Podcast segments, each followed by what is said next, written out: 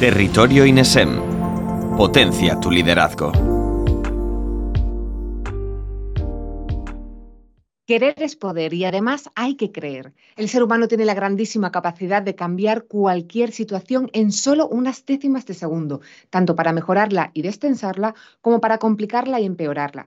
Hoy vamos a hablar sobre inteligencia emocional y las claves de la comunicación interna en la empresa del siglo XXI.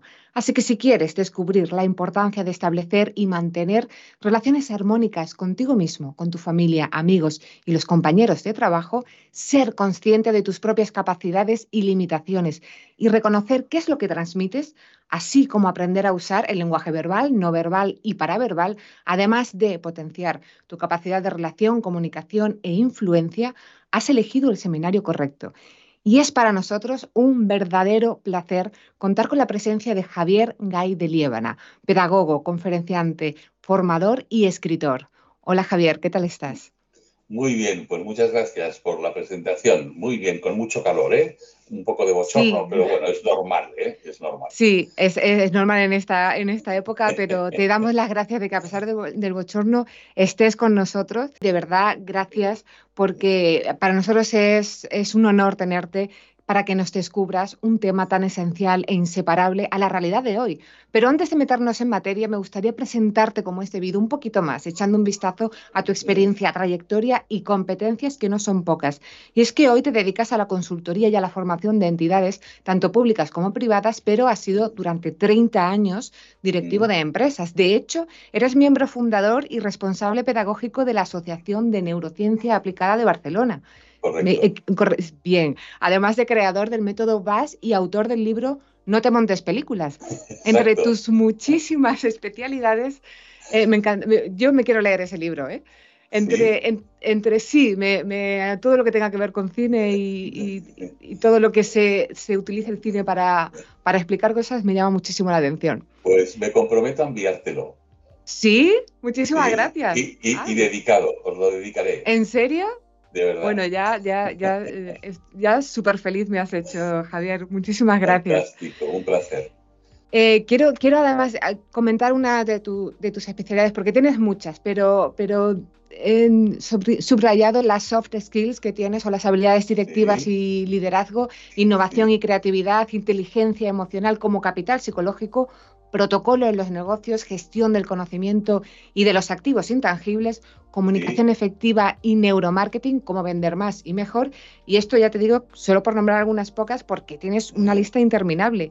Queda claro, por lo tanto, Javier, que eres y todo un referente en, en tu sector y, y, y estamos súper agradecidos de que estés hoy con nosotros. Igualmente. Así que, sinceramente, de verdad, gracias por, por, querer enseñarnos sobre un tema tan contemporáneo y activo, del que nos vas a proporcionar, estoy segura, herramientas importantes a la hora de gestionar eficazmente nuestras emociones y comunicación interpersonal. Por mi parte, Javier, eso es todo. Yo me voy a despedir. Muchísimas gracias, Javier, por estar con nosotros y a vosotros por acompañarnos. Hasta pronto. Me quedo, me quedo, me quedo aquí atrás, ¿vale? Me voy a quedar aquí atrás escuchándolo todo. Muchas gracias, Anaís. Un abrazo a, muy fuerte. A ti, Javier, igualmente, para ti también. Muy bien, pues si os parece empezamos. Hola a todas y hola a todos. Hoy subimos un, un, un, contenido importante, creo que más que eh, importante es interesante, y además compartiré con vosotros experiencias personales porque me marcaron en mi infancia, sobre todo con los famosos test de coeficiente de inteligencia cuando yo era pequeño, pues no existía ¿no? lo que era la inteligencia emocional, que se la debemos a Daniel Goleman. Muy bien, antes de todo, una previa, os diría que la evolución del ser humano, del Homo sapiens, eh, si nos retroatraemos durante unos millones de años, vemos que nuestro antecesor, el primero de todos, el famoso Australopithecus, su cerebro pesaba como medio kilo. El nuestro actualmente pesa casi un kilo y medio, o prácticamente kilo y medio. ¿Qué ha ocurrido? Pues gracias a la dieta, porque empezamos a ser omnívoros y empezamos a comer proteína, porque la proteína es muy necesaria para la evolución de nuestro cerebro, tanto para la memoria como el análisis y sobre todo para el lenguaje, ¿no?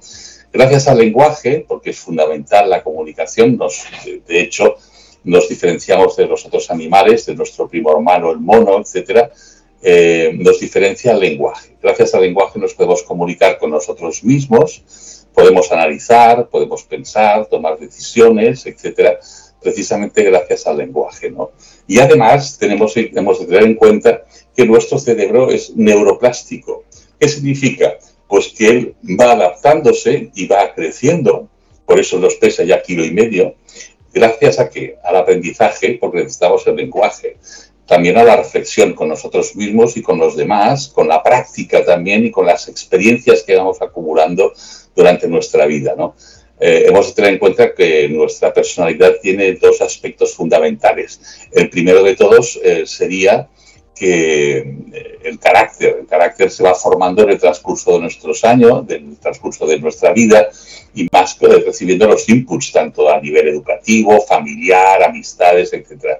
Y luego está la parte del temperamento. El temperamento es genético, es innato y además es, cuesta eh, tener ese autocontrol de, manejar, ¿no? de alguna manera, de influir sobre nuestro temperamento, que es innato, como decía. Pero el carácter, como decía muy bien Anaís al principio, lo vamos de alguna manera domando, domesticando, ¿no? Aquellos puntos, aquellas pequeñas limitaciones o incompetencias que todos tenemos, ¿no? Y hemos de ser conscientes precisamente de que tenemos más cualidades que defectos o pequeñas incompetencias. ¿Qué ocurre? Que muchas veces me estoy encontrando también actualmente que la gente o las personas nos infravaloramos y tenemos muchas más cualidades de las que creemos, ¿no? Lo único que hay que trabajarlas, hay que entrenarlas, ¿no? Pero el lenguaje es fundamental. Y además ha dicho algo Anaís al inicio sobre las famosas soft skills tan de moda, las cuales veremos que derivan precisamente de la inteligencia emocional. Derivan tanto de la inteligencia intra e interpersonal que compartiré con vosotros respecto al tema de la inteligencia emocional. Eh, una pregunta que suelo hacer es, ¿es lo mismo informar, comunicar y o transmitir? No, ¿verdad? Informar es unidireccional. Nos informan los medios de comunicación, nos informan en la empresa, pero nosotros no podemos participar. Nos informan de unos datos, ¿de acuerdo? O en la televisión o en la radio y no podemos participar, ¿no? Por lo tanto, es unidireccional. Comunicar como mínimo dos personas. Quiero decir, yo pregunto a Raíz, ella me contesta, yo le pregunto, etcétera, ¿no? Y eso es bidireccional. ¿Eh? La, lo que es la transmisión, podríamos decir, la comunicación fluye entre dos personas, ¿no? Y finalmente transmitir. ¿Y qué es lo que realmente transmitimos? Pues transmitimos emociones y sentimientos, que es lo que más nos queda. De hecho, fijaros que nosotros tenemos dos tipos de memoria. ¿eh? la memoria eh, instantánea o de trabajo, que se llama, donde he dejado el bolígrafo, las gafas, etcétera. Y luego está la memoria de largo alcance, que está comprobado que cuando tenemos emociones se genera una proteína en nuestro cerebro que va directamente al neocórtex. Y cuando hay una emoción, de hecho, nosotros podemos memorizar o recordar estas mismas emociones que hemos tenido. Y eso que realmente nos da esta memoria de largo alcance. Y el otro día yo estaba bueno, hacía un tiempo estaba yo en el mes de septiembre y estaba en, precisamente en una zona donde había muchos pinares, ¿no? El olor a piña. Y automáticamente me vino a la mente que cuando yo ya tenía 8 o 9 años íbamos con la pandilla a buscar piñas, ¿no? A romperlas y a comernos los piñones, ¿no? Fue automático, fue el olor ¿eh? que, me eh, que, que llegó a mí por ese olor a piñas, ¿no? Y efectivamente fue trasladarme de hecho, a esa situación de cuando tenía 8 o 9 años. De hecho, fijaros, hay personas con incluso con Alzheimer que cuando oyen una, canción o un piano, eh, automáticamente, aunque su memoria de instantáneo trabajo está eh, patológicamente mal, pues lo que hacen es recordar precisamente, ¿no? Por las emociones que ellos eh, sienten al escuchar esa música, ¿no? Por lo tanto, hemos de transmitir y transmitimos muchísimas cuestiones en muy poco tiempo, en décimas de segundo, como antes decía Anaís. ¿no? Entonces, si yo, por ejemplo, entro en un bar y el camarero me atiende correctamente, me sonríe, me da los buenos días, me pone una galletita, etcétera, me está transmitiendo en segundos una actuación, una iniciativa, una simpatía, me transmite emociones y eso hace que posiblemente pueda volver otra vez al bar o tenga un buen recuerdo de ese bar y de aquella persona, en definitiva. es importante tenerlo en cuenta, ¿eh? que transmitimos muchísimos, muchísimas emociones y sobre todo muchísimos comportamientos. ¿no? Muy bien, pues entraremos ya directamente en lo que sería la inteligencia emocional, que es la base de nuestra relación humana y de la interrelación con los demás. ¿no? Eh, y aquí tengo que compartir una experiencia personal. Yo cuando tenía unos nueve, nueve años aproximadamente iba a colegios con labios vías, entonces la mayoría eran todos concertados a mi edad, a esos nueve, diez años, y me acuerdo de que el padre Torten, que era el eh, tutor de nuestra clase, pues resulta que nos dice que mañana vamos a hacer un test de coeficiente de inteligencia. Bueno, eh, yo llegué a casa, le dije a mi madre, pues mamá, mira que mañana nos van a hacer un test de coeficiente de inteligencia, que no teníamos ni idea de lo que era esto, ¿no? Mi madre me miró y me dijo, hazlo bien, ¿eh? como me decía siempre, ¿no? Hazlo bien, y yo no tenía ni idea de lo que era esto, ¿no? Esa mañana fui para el colegio y eh, me acuerdo perfectamente que la abuelita vivía con nosotros y ese día me peinó con, con colonia, con raya al lado como si fuera domingo y me fui al colegio sin despeinar. Ella debía creer que esto subía la nota, ¿no? Pero no era así. Efectivamente, cuando llegamos a la clase había un cura muy alto y otro muy bajito, y el cura muy alto nos dijo, tienen, tienen ustedes unos eh, papeles encima de la mesa, cuando diga ya, dan la vuelta a los papeles y contestan las 59 preguntas que hay. Y dijo, ya, y empezamos. Me acordé de toda la vida, la primera pregunta era 1, 3, 5. ¿Cuál sigue? Y entonces yo se me iluminó la, ¿no? se me, iluminó la mente y puse 7. Digo, empezamos bien. Pero la segunda pregunta ya no era igual, era 8, 16 y no venía 32. Y ya, ya me empecé a poner muy nervioso, porque yo de matemáticas soy un desastre. Eran secuencias aritméticas y bueno, ya empecé fatal, ya empecé a ponerme nervioso, lo hice fatal, contesté lo que pude, etcétera, ¿no? Y ya estaba muy nervioso durante este test, ¿no? La segunda prueba, que era el, cura este bajito, llevaba un cronómetro de estos tan grandes que no habíamos visto nunca, y nos dijo, cojan ustedes un papel en blanco. Ras, y cogí un papel en blanco y nos comentó, tienen ustedes 30 segundos para escribir el máximo número de palabras que empiecen con la letra C. Muy bien, yo no me sabía en aquel momento ninguna, me salió casa, me salió coche, y solo me salían palabrotas, palabrotas que yo no podía poner naturalmente con la letra C. Total que al final me quedaba poco tiempo y puse casa, coche y me acuerdo como si fuera ahora puse caca y culo, imaginaros, ¿no? Un desastre total. Total que llegué a casa y me preguntaron, ¿qué tal, qué tal, cómo ha ido el test y tal? Y yo dije con aquella carita, ¿no? De no haber roto un plato, decir, creo que bien, creo que bien. Y yo por dentro diciendo, qué desastre, qué fatal, qué fatal. Total que al cabo no dijeron nada, pero al cabo de dos meses llamaron a mi casa, se puso mi madre, y le dijeron, su hijo no sirve para estudiar. Y a los 14 años a trabajar. Éramos varios hermanos y a mí pues me tocó ir a trabajar con 14 años con la autorización paterna. A mí me causó esto un problema porque lógicamente pensé de que yo era un poco tonto, un poco corto, un poco borderline, ¿no? Como se dice y efectivamente fueron unos años para mí un poco difíciles, ¿no? Seguí estudiando, afortunadamente, y luego, eh, mira, me vengué, me vengué porque luego pude hacer nocturno, bachiller nocturno, y pude hacer la carrera. Pero fueron años difíciles, ¿no? Y esto, estas dos pruebas que me hicieron a mí se hicieron en todo el mundo. Son, fueron creadas por un psicólogo de cuyo nombre no quiero acordarme, porque me acordaré yo toda mi vida de él, porque de alguna manera me fastidió, ¿no? Entonces, lo que es curioso es que Daniel Goleman, precisamente el, autor de la teoría de la inteligencia emocional, y eh, lo que él se planteó, dice, ¿cómo es posible que con estas dos pruebas ya te marquen el futuro o te lo limiten de esta manera? ¿no?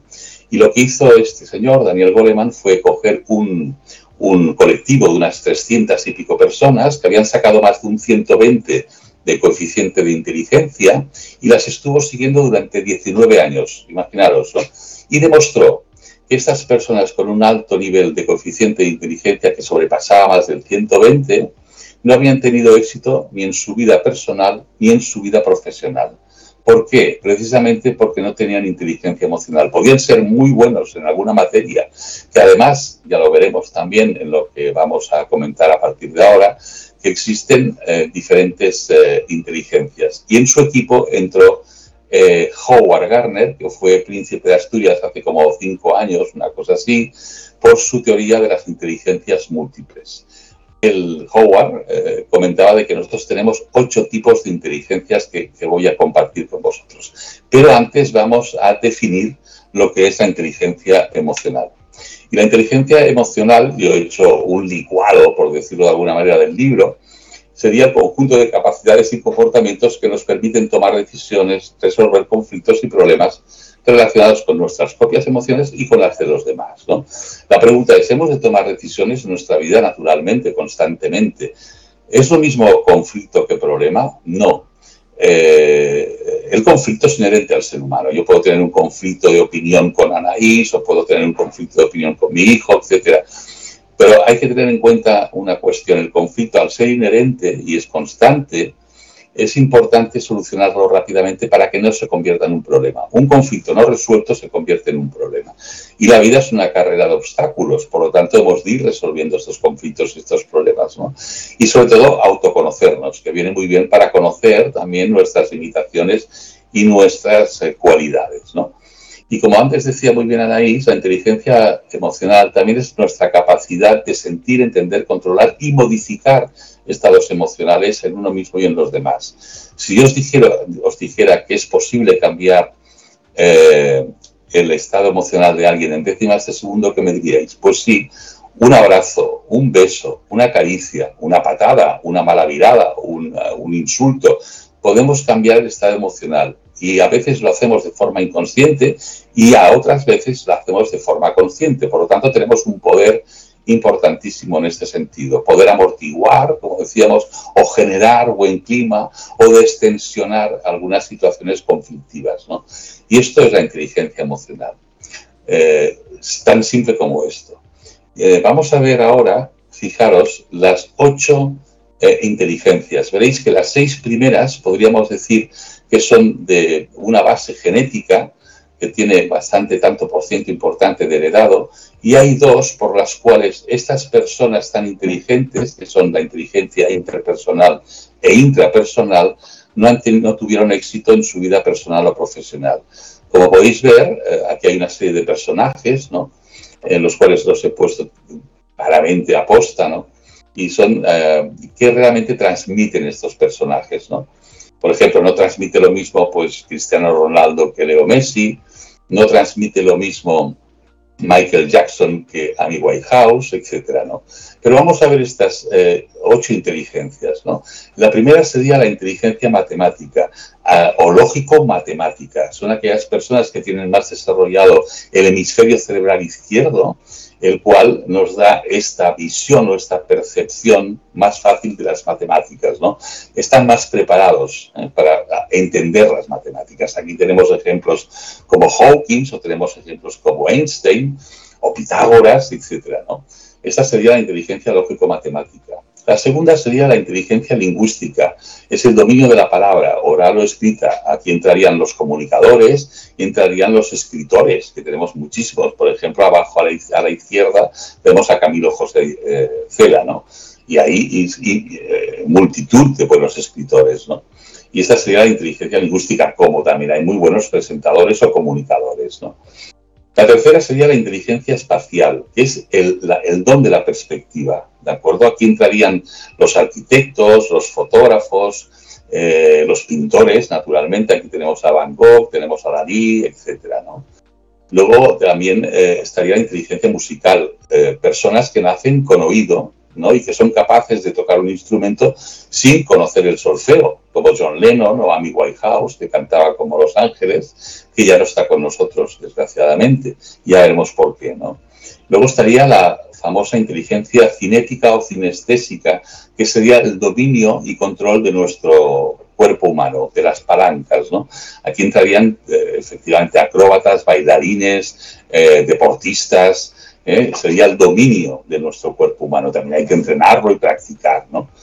Luego estaría la inteligencia naturalista, que es curiosa, esta se incorporó hace como cuatro o cinco años, si no me equivoco, que era esta, esta eh, sensación y sobre todo del medio ambiente, esta eh, mentalidad de, dominio del medio ambiente. Aquí tendríamos, por ejemplo, a Darwin, no tendríamos a la famosa eh, Joan Godal, la, estudiosa de los orangutanes, o Uma actualmente. De hecho, fijaros, en las últimas manifestaciones del medio ambiente, la gente joven, los centennials, están mucho más sensibilizados para el medio ambiente, que es muy necesario también, ¿no? Y finalmente, estas dos que ya no son genéticas y son las que vamos trabajando durante nuestra vida, que es la inteligencia interpersonal, que serían todos los comportamientos que utilizamos para relacionarnos con los demás, y la inteligencia intrapersonal, que sería el dominio o control y conocimiento de uno mismo. De aquí, precisamente, de la interpersonal, surgen todas las derivadas de, de las famosas soft skills, habilidades sociales, ¿no?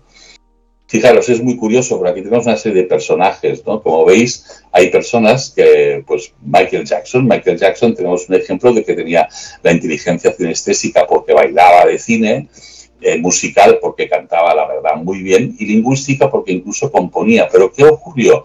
No tenía inteligencia intrapersonal, dependía de los ansiolíticos y desgraciadamente ya no está con nosotros precisamente por eso. Eh, Maradona, pues eh, tenía una inteligencia cinestésica porque jugaba fútbol fantásticamente, pero a nivel de inteligencia tanto intra o interpersonal, que tuvo muchos problemas a nivel intrapersonal por, por las drogas, etcétera, e interpersonal porque no se relacionaba correctamente. De hecho, fijaros, la última vez que estuvo en Barcelona tuvo que ir a la policía al hotel porque estaba maltratando a su esposa, ¿no? Tenemos muchos ejemplos. Amy Whitehouse, lo mismo, no tenía inteligencia intrapersonal. Y luego también tenemos una serie de personajes, como por ejemplo Camilo José Cela, abajo a la izquierda. Fijaros la cara que hace esta persona. Eh, ¿Le pediríais a, Camilo José Cela un autógrafo con esta cara? No, ¿verdad? Porque no tenía inteligencia interpersonal. Tenía que trabajar solo con la castaña en un castillo, ¿no? Porque no era una persona que se sintiera cómoda con los demás. Son personas un poco asociales en este sentido, ¿no? Bueno, y tenemos muchos ejemplos al respecto. Fijaros en Van Gogh, un gran pintor que no vendió ni un, ni un cuadro en su vida, ¿no? Prácticamente. Y en cambio hay personas que tienen un equilibrio fantástico entre lo que sería la inteligencia interpersonal o intrapersonal, ¿no? Las dos. Fijaros, eh, Rafa Nadal, que es una persona que aparte de tener una inteligencia cinestésica importante, pues es una persona que tiene tanto la inteligencia interpersonal como la intrapersonal. O pongo el ejemplo de Guardiola, que al inicio, cuando era primer entrenador de Barcelona, primer año, precisamente lo pasaba fatal en las ruedas de prensa. Bebía, tosía, se tocaba, etcétera, hasta que fue em, asumiendo el rol de líder y tenía un coach que era un compañero suyo de waterpolo, bastante conocido, y el cual fue trabajando tanto que además es capaz de dar pues, conferencias a mil personas, etcétera. ¿no? Ya no lo pasa tan porque, tan mal porque ha asumido, ha entrenado lo que sería la inteligencia intrapersonal. Por lo tanto, se puede aprender perfectamente ¿no? en este sentido. Tenemos también, por ejemplo, el ejemplo de Leonardo da Vinci, el cual tenía bastantes porque trabajaba muchísimas de las inteligencias, o incluso podemos tener también aquí, o podemos hablar perfectamente de la esta famosa Teresa de Calcuta, ¿no? que está puesta precisamente porque, fijaros, hay, que tener un equilibrio importante entre la intra y la inter, porque esta mujer estaba trabajando en la India en una miseria brutal, con unas enfermedades como la lepra, horrible, ¿no? Y hay que tener una fuerza, tanto física como mental, para poder eh, estar trabajando ¿no? en estas circunstancias. ¿no? Por lo tanto, tenemos aquí muy claramente eh, lo que sería la importancia de la interpersonal y la intrapersonal. Precisamente de la interpersonal nacen muchas de las soft skills que hablaremos, pero también de la intrapersonal. Fijaros en este sentido cuáles son las capacidades o comportamientos que nosotros eh, que, se incluyen perdón, perdón, en la inteligencia intrapersonal.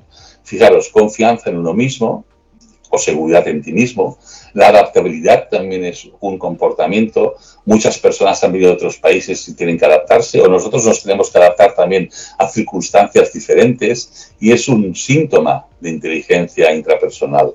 La automotivación básica y fundamental, el autocontrol personal, la creatividad, el compromiso la implicación también, la iniciativa, ¿de acuerdo? El optimismo, muy importante. Voy a poner un ejemplo. El pesimista no tiene iniciativa es aquella persona que piensa no lo voy a conseguir, ¿no?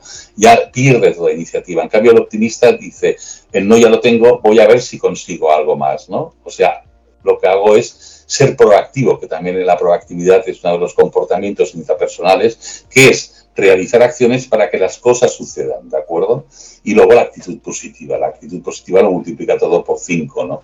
Es fundamental, importantísimo. Y a nivel de trabajo también, ¿no? Las, las personas con una actitud positiva se adaptan mucho más rápidamente, se comprometen más en lo que hacen, son más responsables, etcétera, ¿no? Y están automotivadas, ¿no? Aunque sean comportamientos intrapersonales internos, se transmiten hacia el exterior también, ¿sí? Y luego tenemos los comportamientos a nivel interpersonal. Y aquí sí que entraría la empatía, que es ponerme en el lugar de la persona, ¿no? La simpatía, que es una vez me he puesto en el lugar de esa persona, en sus sentimientos, la simpatía es quererle ayudar a beneficiar. Primero empatizo y luego soy simpático si lo creo oportuno, ¿no? Ayudar a beneficiar a esa persona. El estilo, porque actualmente tenemos muchos estilos, hay muchas tribus urbanas y cada, y cada uno somos muy diferentes, afortunadamente, ¿no? En la mezcla está la riqueza. Luego la capacidad de comprensión. Hay personas que tienen una mayor capacidad de comprensión que otras, son como mucho más flexibles mentalmente y son capaces también de adaptarse a las otras personas. La escucha activa, muchas veces yo pregunto, ¿escuchamos o oímos? ¿no? La verdad es que hay que escuchar, es un acto de concentración. Y aquí siempre comento que es importante tenerlo en cuenta de que escuchamos para contestar y no para comprender. Y tendría que ser al, al, al revés, ¿no? Primero comprendamos y luego, si lo creemos oportuno, eh, eh, contestemos o de, debatamos, ¿no? Pero primero hay que escuchar y comprender, fundamental.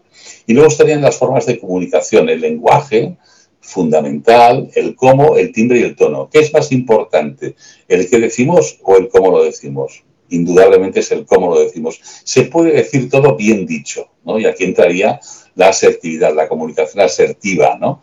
La persuasión fundamental. Aquí hay una diferencia importante entre manipular y persuadir. Manipular es que yo te utilizo a ti solo en beneficio mío, ¿de acuerdo? En cambio, persuadir, quiero convencerte de algo positivo para mí, para ti y para mí.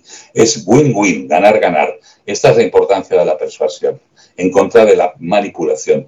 De hecho, fijaros, existen palabras de impacto positivo y palabras de impacto negativo. Eh, manipular es una palabra claramente de impacto negativo. Persuadir es una palabra de impacto positivo. ¿no? Es importante también como conocer el vocabulario, que luego ya comentaré algo interesante al respecto. Luego la negociación, hay técnicas y tácticas de negociación y finalmente la asertividad, la mejor compañera de viaje en la comunicación. La asertividad significa decir las cosas de forma correcta, con el tono correcto, sin herir ni perjudicar al interlocutor. ¿De acuerdo? Al receptor de nuestro mensaje.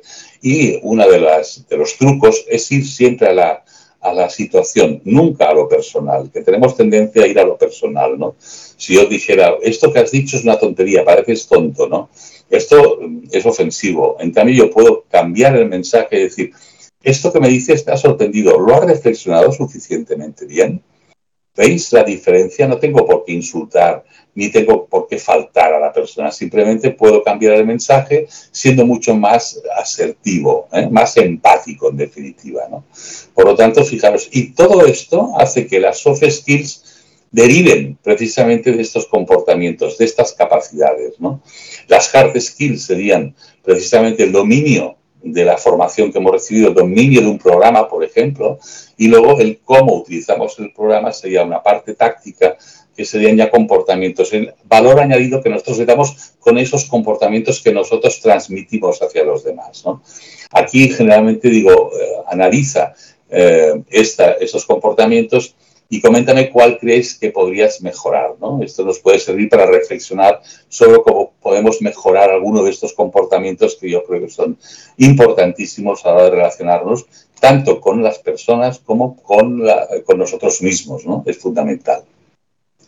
Muy bien, fijaros, la parte táctica serían más las soft skills, la parte técnica sería más la parte hard skills. Con una correcta técnica y una correcta táctica tenemos una muy buena estrategia, ¿eh? que se puede ir modificando. De hecho, la táctica eh, modifica la técnica. Eh, si yo pongo el ejemplo del primer teléfono móvil, ¿cómo era? Era una ramatoste enorme que valía 3.000 euros, bueno, 500.000 pesetas de la época, como es el, el, el, el, teléfono ¿no? actual, pues pequeñísimo. Ya solo falta que cocine dentro de poco, ¿no? Por lo tanto, la táctica es el progreso, precisamente es la forma de pensar es eh, el cómo, la creatividad, ¿no? De cómo vamos intentando mejorar. De hecho, innovar es copiar y mejorar, ¿eh? aunque haya también innovaciones disruptivas, ¿no? Pero realmente es copiar y mejorar. Y esto lo hacemos tácticamente, ¿no? En este sentido. Fijaros, la capacidad de autocomprensión a nivel intrapersonal, de dirigir y controlar nuestras conductas y nuestros comportamientos. Para eso hemos de saber perfectamente cuáles son esas pequeñas limitaciones o aquellos comportamientos que nos producen unas situaciones incómodas o tensas. Y la inteligencia interpersonal sería la capacidad de comprender los deseos, las motivaciones de los demás. ¿no? Eh, fijaros, hay un libro de este premio Nobel que se llama Daniel Kahneman, que comentaba que existen, en un libro que se llama Pensar rápido, pensar despacio, que comenta que existen dos sistemas de pensamiento. Uno sería el automático y el otro el analítico. Si yo fuera por la calle, por ejemplo, con Anaís y le dijera, oye Anaís, eh, dos por dos, automáticamente me diría cuatro, ¿no? Si continuáramos eh, caminando, le dijera, Anaís, 17 por 258, me diría, ella haría ver que está calculando y en un momento determinado diría, ¿para qué quieres saber esto, Javier? ¿Qué tontería? Pues efectivamente, el, el, el pensamiento automático lo que hace es, eh, eh, hace perezoso el analítico. Quiero decir que actualmente, y con el ritmo de vida que llevamos, eh, el aquí y ahora, el lo quiero ya, eh, está basado en un pensamiento automático, no en el analítico. Y estamos en un momento en el que yo creo que es muy necesario reflexionar, ¿de acuerdo? Es fundamental reflexionar sobre nosotros mismos y cómo nos relacionamos con nosotros y con los demás, ¿no? Y esto es pensamiento analítico, esto es reflexión o reflexividad, que es muy importante eh, para tomar decisiones, ¿no? Eso que llamamos el pensamiento crítico que estamos en una falta total y absoluta de pensamiento crítico actualmente. De hecho, fijaros que la sociedad está muy polarizada, ¿no? Y hay que ser mucho más objetivo, hay que sopesar más las cuestiones que pensamos y por qué las pensamos, ¿no? Y a veces estamos salpicados por prejuicios, por eh, convicciones absurdas, ¿no? es importante tenerlo en cuenta. Pues de aquí derivan las soft skills, contestando un poco a lo que comentábamos al inicio, lo que comentaban ahí al inicio de la ponencia, ¿no? Fijaros, es importante tener en cuenta con nuestros comportamientos, de hecho he puesto aquí un ojo, porque es lo que detectamos en los demás, el comportamiento. Pero el comportamiento tiene una antesala, que es la conducta, ¿de acuerdo? Hay psicólogos que igualan el comportamiento con la conducta y yo personalmente no, porque la conducta es, es antesala del comportamiento. Y yo antes de comportarme puedo conducirme de diferente manera, ¿no? Y la conducta tiene dos aspectos psicológicos fundamentales. Uno sería la actitud y la motivación, que son directamente proporcionales. Si mi actitud es positiva, mi motivación es alta. Si mi motivación es eh, baja, mi actitud es negativa. ¿no? Y es importante tenerlo en cuenta en la conducta, ¿no? en la antesala del comportamiento. Son aquellas microdécimas de segundo que, por ejemplo, en el temperamento, si yo tengo prontos, esos famosos prontos que todos tenemos en momentos determinados, yo puedo controlarlos, precisamente esas microdécimas de segundo antes de comportarme negativamente o de generar una situación tensa o difícil. ¿no? Y este es el dominio o el autocontrol que tenemos que tener en determinados momentos para no eh, generar esta, estos, estos, estas situaciones incómodas ¿no? en este sentido. Y la pregunta es, ¿cómo tomamos decisiones? Cuando decíamos que tomar decisiones era algo fundamental en la inteligencia emocional, pues efectivamente, nuestras decisiones, esa pregunta que suelo, suelo hacer es, ¿son conscientes o inconscientes? Pues son inconscientes. Rómulo Romo es un, neuro, un neurólogo muy importante, el cual comentaba que todas nuestras decisiones son inconscientes. Fijaros, dice, todo acto consciente es inconscientemente elaborado por nuestro cerebro, hasta que efectivamente existe una señal perceptiva la cual hace que tomemos, eh, captemos una atención, ¿no? Es importante tenerlo en cuenta. ¿Y cómo nos podemos eh, convertirnos en una señal perceptiva para los demás? Bueno, pues nosotros tenemos tres tipos de capacidades, ¿no? Tres tipos de capacidades que son claramente eh, inconscientes, aunque todas las tenemos.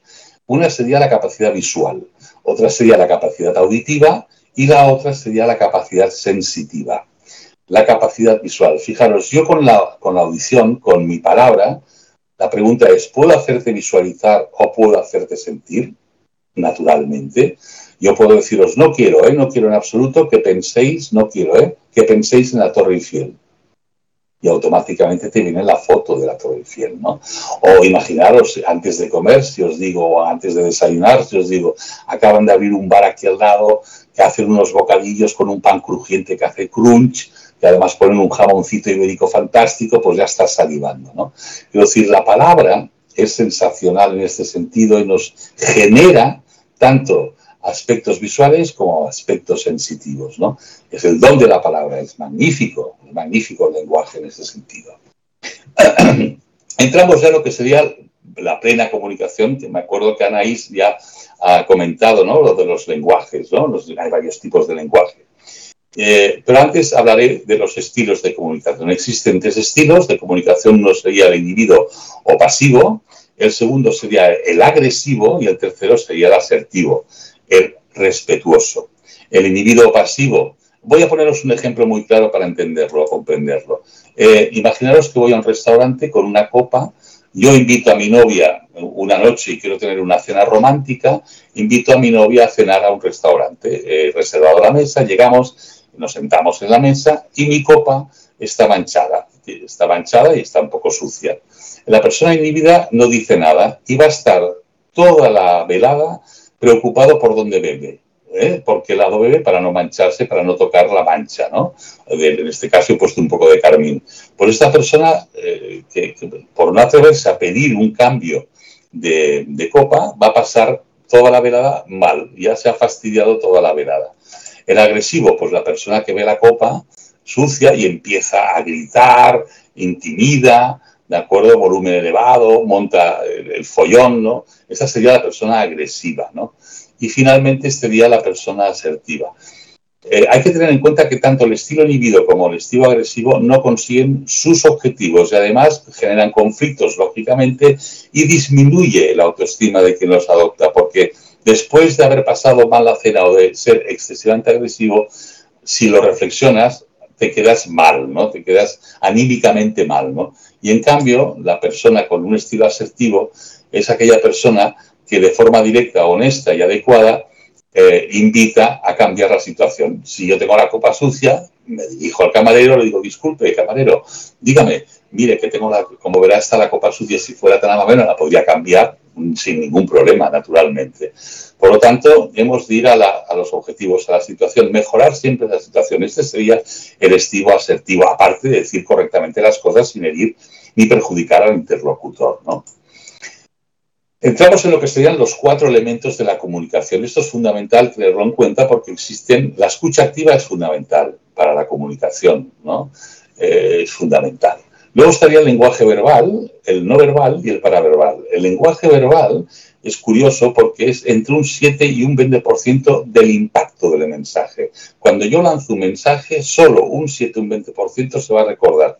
Como el, dicho que se dice, las palabras se las lleva el viento, efectivamente. Y ese 20% solo lo voy a conseguir si utilizo palabras de impacto positivo. El lenguaje no verbal y el lenguaje paraverbal serían entre un 40 y un 45%. Por lo tanto, cómo acompañamos el mensaje, las microexpresiones faciales, la sonrisa, eso sería el lenguaje no verbal, ¿de acuerdo? Y el lenguaje paraverbal sería el cómo decimos las cosas, lo que comentábamos antes, tono, timbre, volumen, dulzura, ¿de acuerdo? Es fundamental en este sentido. Y de hecho, el lenguaje no verbal puede llegar a ser el 100%. Los mimos, por ejemplo, la mímica, nos puede, podemos ver una función mímica de una hora sin oír ninguna palabra y comprender perfectamente lo que nos están diciendo. Y la palabra verbal sería el cómo lo decimos, ¿no? Esto es lo que nos dice este tanto por ciento. Por lo tanto, hemos de trabajar mucho estos aspectos de, lenguajes, ¿no? Eh, ¿Qué influye en la comunicación. ¿Qué aspectos son influyentes y además positivos en la comunicación? El primero, lo que hemos dicho, la asertividad. Esto es un comportamiento maduro en el cual tenemos que entrenarlo, ¿de No nacemos con asertividad, la vamos trabajando en este sentido, ¿no? Y es comunicar estas nuestras ideas y sentimientos sin la eh, intención de herir. Y siempre orientarlos a la situación, a los objetivos. Es también saber decir que no en momentos determinados. No hace falta ponerse como una moto para decir que no. Simplemente, pues mira, no, imaginaros que viene a verme alguien al despacho. Oye, quería hablar contigo. Pues mira, discúlpame, Anaís, que no puedo ahora porque tengo que acabar una cosa importante. Si te parece bien, nos vemos a las 5 de la tarde o mañana a las 11 que tengo un hueco, ¿no? No hace falta tampoco para decir que no ponerse agresivo. Al contrario, es simplemente decirlo correctamente. O, por ejemplo, me acuerdo cuando era directivo que me decían, oye, quiero coger vacaciones este viernes. Y yo le decía, pues mira, me encantaría darte vacaciones, pero no puede ser. ¿Por qué? Porque tenemos una visita importante el viernes y necesitaría que estuvieras aquí, ¿no? Cógetelo la semana que viene, ¿no? Siempre ha de haber un argumento o una razón de peso para decir que no, ¿no? Pero sobre todo decirlo de forma correcta, no de forma agresiva, ni mucho menos, ¿no? O no decir, o decir, vale, si coge vacaciones y va en contra tuya y de la situación. Por lo tanto, también hay que saber decir que no, correctamente. Y luego hay otra, otro aspecto que es fundamental, que sería la persuasión, eh, que va muy unida a la empatía. Yo no puedo persuadir a nadie si antes no la he conocido a esta persona o conozco sus gustos o sus motivaciones. Pero fijaros, es muy curioso porque la persuasión existe una teoría del discurso persuasivo, que la, la teoría la creó Aristóteles, es muy curioso porque además lo podéis consultar perfectamente, que además está totalmente en vigor todavía, ¿no? Y la, realizó esta teoría 450 años antes de Cristo, imaginaros, ¿no? 450 años antes de Cristo. Y él hizo un análisis, fue a la polis, al Senado, entonces había el Senado, en el gobierno, y detectaba que había senadores que persuadían mucho mejor, que utilizaban más la retórica, la dialéctica y la oratoria, y que persuadían mucho más. Y entonces él hizo el análisis y dijo que un discurso persuasivo tenía que cumplir estos tres aspectos, el logos, el etos y el patos. El logos, que el mensaje sea convincente, que esté argumentado, que esté planificado, muy importante, porque si está planificado pasamos a etos, si está argumentado pasamos a etos, que sería que inspiras confianza. Cuando tú sientes el mensaje, cuando lo has, eh, tienes el conocimiento y lo has preparado y planificado correctamente, inspiras confianza, das credibilidad al mensaje. Y luego Patos te, te, sugiere que impliquemos las emociones, pues con este aspecto te, eh, te, encontrarás mucho más tranquilo, emocionalmente estarás mucho mejor, etc. Impliquemos las emociones, ¿no? Es fundamental para todo.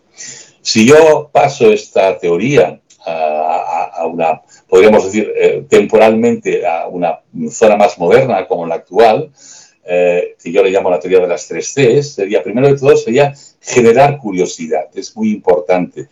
No es lo, yo os voy a poner ¿no? un ejemplo. Yo cuando llegaba a casa y quería hablar con mis hijos, por ejemplo con Víctor cuando era pequeño, que debía tener pues nueve o diez años, pues lo que hacía era, oye Víctor, mira, precisamente quería hablar contigo de un tema y él estaba haciéndose la, la, merienda, etcétera.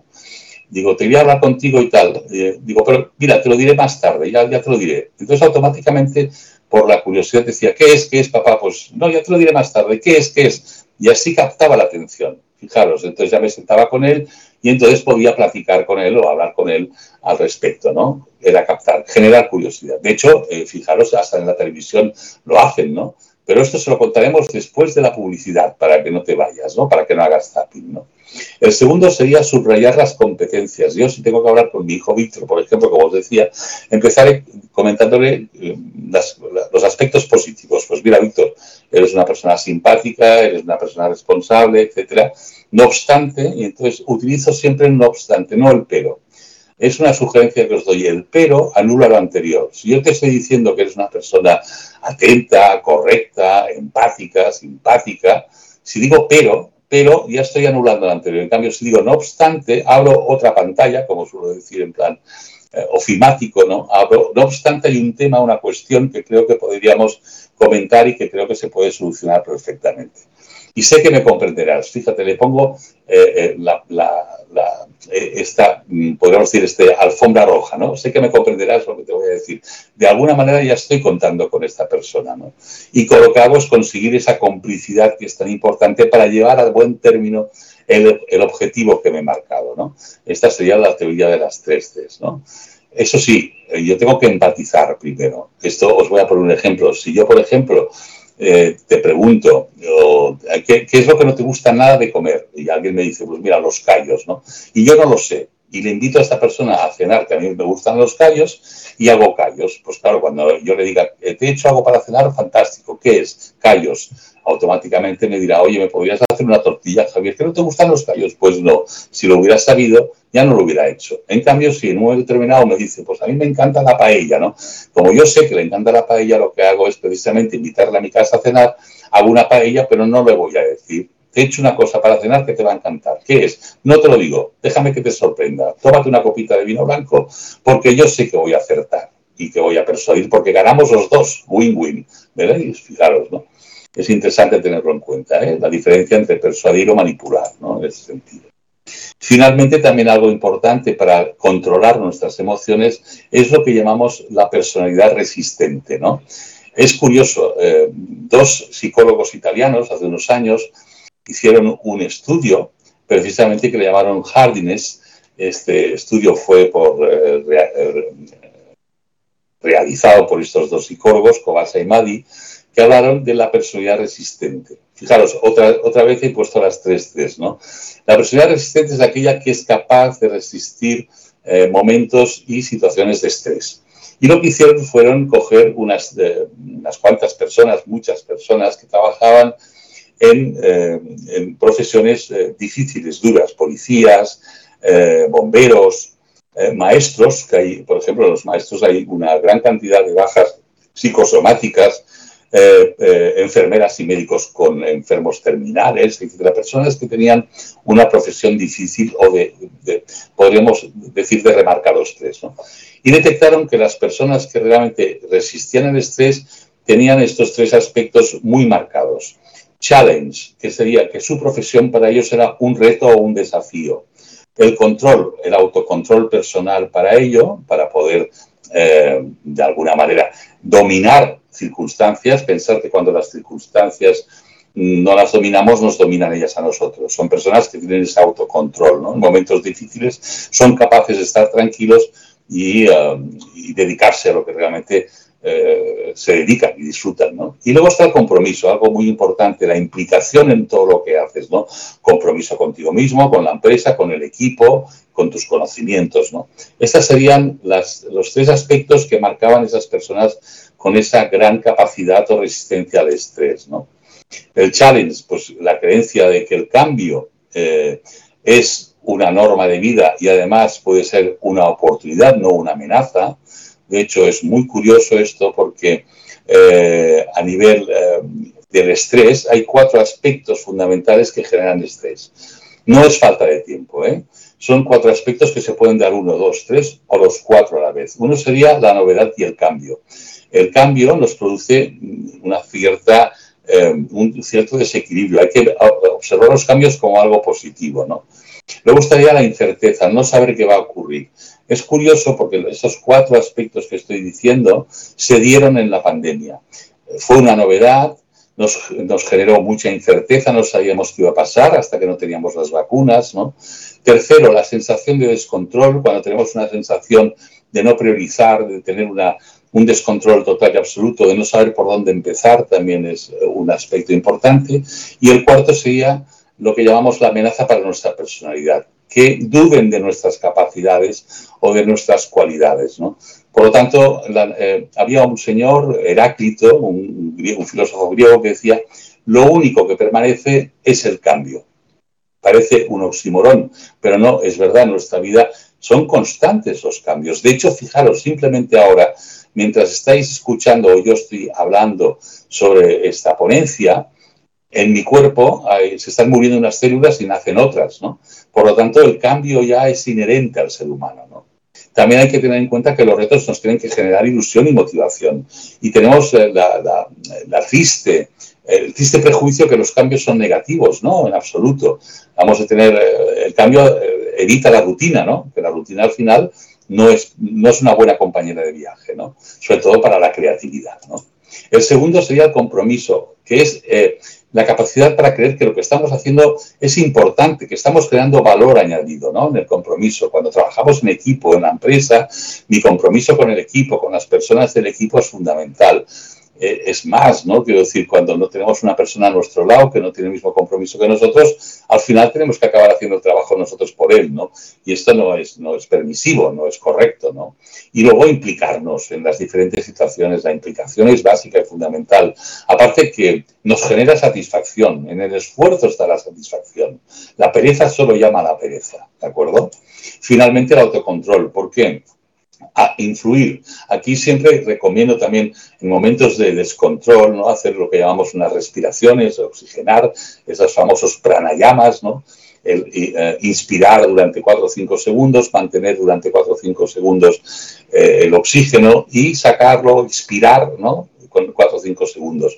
Esto nos genera una oxigenación del cerebro y lo que hace es eh, limitar un poco también eh, la hipertensión. ¿no? Sobre todo el control, minimizando eh, las adversidades, ¿no? quitándole ceros al asunto. ¿no?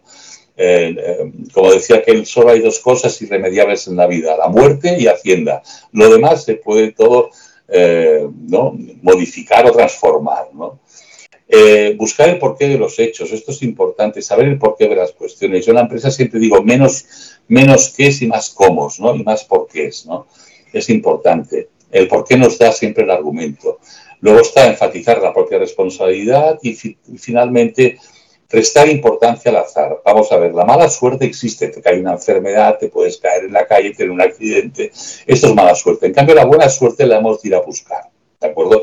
Tengo una amiga que me dice, es que no a mí yo no juego a la lotería porque nunca me toca. Hombre, si no juegas no te va a tocar nunca, eso está clarísimo, ¿no? Pero la buena suerte sí que la tenemos que ir a buscar, ¿no? Siendo proactivos, con actitud positiva y sobre todo tener en cuenta de que la buena suerte nos la buscamos nosotros en este sentido, ¿no? Muy bien, y finalmente el cambio de hábito. ¿Cómo podemos cambiar un hábito negativo? ¿no? Pues lo más importante es em, que solo podremos cambiar o adaptarnos a eh, un hábito negativo reflexionando sobre las consecuencias o los efectos que generan estas situaciones negativas, ¿no? O sea, si yo me doy cuenta de que repito algo o tengo un pronto X o una reacción negativa que se repite en el tiempo, pues, y, y además siempre surgen los mismos efectos, está claro que tengo que cambiarlo, ¿no? Es lo que decía Einstein. Si quieres resultados diferentes, tendrás que hacer acciones diferentes, ¿no? Entonces, es la única forma de darnos cuenta de, cambiar un hábito. Os voy a poner un ejemplo. Estaba en una formación, en un, grupo de personas, y una de las personas, eh, pues, no paraba de interrumpir en la formación, ¿no? Entonces, lógicamente, pues yo lo que hacía era decir, oye, si no te importa, eh, a las dos, cuando acabemos la formación, vienes y te amplío la información ¿no? que estamos hablando, profundizamos un poco y podemos continuar. Al cabo de cinco minutos, esta persona volvía otra vez a interrumpir. Pues los compañeros, lo típico, miran al cielo, soplan, etc. Me di cuenta que no solo lo hacía conmigo, sino que era algo, un hábito, ¿no? De la interrupción constante. Bueno, al final, la tercera vez le dije, mira, a las dos hacemos una cosa, vienes y acabamos de, te acabo de informar de todo y así podemos continuar, ¿de acuerdo? A las dos vino a verme y me dijo, Javier, quería hablar contigo. Digo, es verdad que querías hablar conmigo respecto a, lo que, a la información que estábamos eh, compartiendo, ¿no? Y me dice, no, no, no, quería comentarte de que me he dado cuenta de una cosa. Digo, ¿de qué? De que interrumpo mucho. Dije, fantástico, maravilloso, genial. ¿Cómo fantástico y genial? Sí, porque te has dado cuenta. Es cuando te das cuenta, es cuando tú puedes cambiar. Esto es lo importante. Dice, sí, pero ¿cómo lo hago? Porque la ansia me puede. Digo, mira, tan fácil como hacerte un anclaje emocional. Cuando venga a hablar alguien contigo, de cualquier cosa y de cualquier tema, le dices, te escucho. Ese te escucho significa que no puedes abrir la boca hasta que finalice su, su mensaje. ¿De acuerdo? Simplemente te escucho. Y sabes que no puedes abrir la boca, no puedes interrumpir. Efectivamente, al cabo de unos días, al cabo de 15 días aproximadamente, me llamó por teléfono y me comentó, oye Javier, estoy encantado con el anclaje emocional del te escucho. Digo, ¿por qué? Dice, porque me han felicitado en la empresa, se han dado cuenta. Pero es que además, ahora lo decimos todos, te escucho. Bueno, fantástico, es como una gota de aceite no una gota de agua que se quedaría aquí, sino una gota de aceite que se expande. ¿no? Por lo tanto, es muy positivo porque aprendemos todos de todos y esto sí que es importante tenerlo en cuenta. ¿no? Fijaros, este sería el cuadro típico de la mejora de las incompetencias. Cuando hay una incompetencia inconsciente que yo la repito porque es una rutina o un hábito, es no sé que no sé, no me doy cuenta porque es inconsciente, Pero claro, pasar de aquí a incompetencia consciente, como hizo esta chica, es porque cambio, sé que no sé, sé que hago esto que es indebido, que es una incompetencia, lo de interrumpir, y es cuando yo puedo cambiar o mejorar. El anclaje emocional lo que hace es que hacerte eh, consciente de que tienes que hacer este cambio. El te escucho sería la competencia consciente. Y al final, con el hábito y la interiorización de ese te escucho, pasa a ser una competencia inconsciente. Ya lo tomas, ya lo tienes interiorizado, ya lo utilizas eh, constantemente como hábito, ¿no? por lo tanto, es ir mejorando esas pequeñas incompetencias.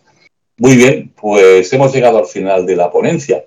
Eh, espero que lo hayáis, eh, bueno, pasado bien. Es decir, mi objetivo era pasarlo bien, reflexionar y aprender alguna de estas cuestiones. Estaré encantado de contestar cualquier pregunta parte vuestra y bueno, a vuestra disposición. Ha sido un placer. Adiós.